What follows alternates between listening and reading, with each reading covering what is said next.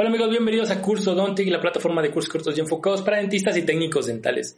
El día de hoy vamos a hablar sobre una clínica dental que vende pruebas caseras para detectar el COVID, un odontólogo que vende pan a causa de la pandemia y un área dental en un hospital fue cerrada tras encontrar un odontólogo con contagio de COVID. Más adelante te daremos todos los detalles, no te vayas. Iniciamos con Curso Dontic y los locos del diente.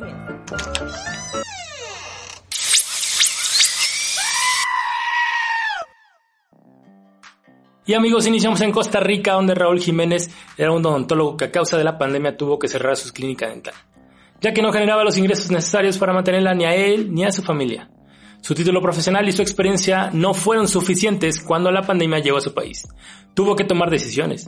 Vivía bien, tenía un carro de estatus, una señora que le ayudaba con la limpieza, pero el futuro siempre es muy incierto, y tuvo que buscar otra salida para generar el dinero que necesitaba su familia. Un día caminaba por la calle y encontró un letrero donde se anunciaba la venta de pan congelado. Esto llamó su atención y decidió llamar, preguntando cómo hacer para poder vender en su localidad. Al llamar le dijeron que únicamente les vendían a los hospitales, pero no se rindió. Fue persistente hasta que habló con el dueño para que le pudiera dejar distribuir su pan y así revenderlo en su comunidad. Entonces fue como se convirtió en distribuidor exclusivo de esta marca.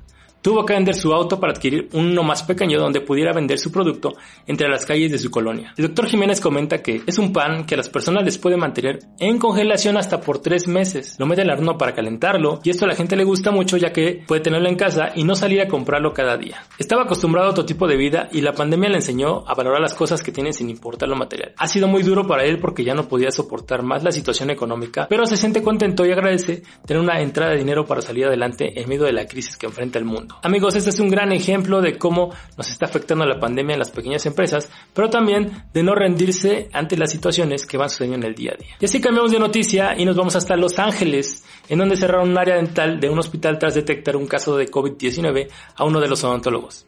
El pasado 19 de junio de este año, la dirección Comunal de Salud de Los Ángeles dio a conocer que no se atendería a ningún paciente del área dental, ya que será sanitizada, se mantuvo cerrada y al día siguiente reportaron que solo darían atención a las urgencias dentales para prevenir los contagios en la clínica.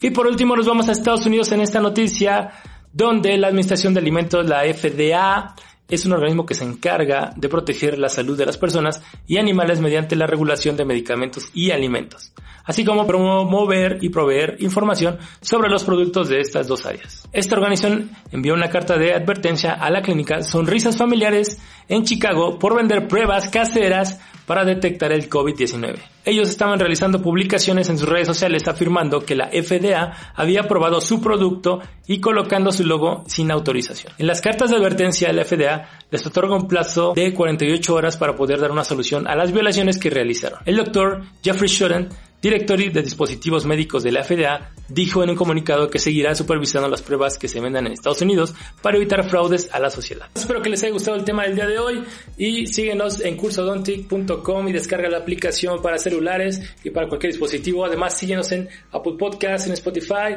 todas las redes sociales, Facebook, Instagram, YouTube y adiós.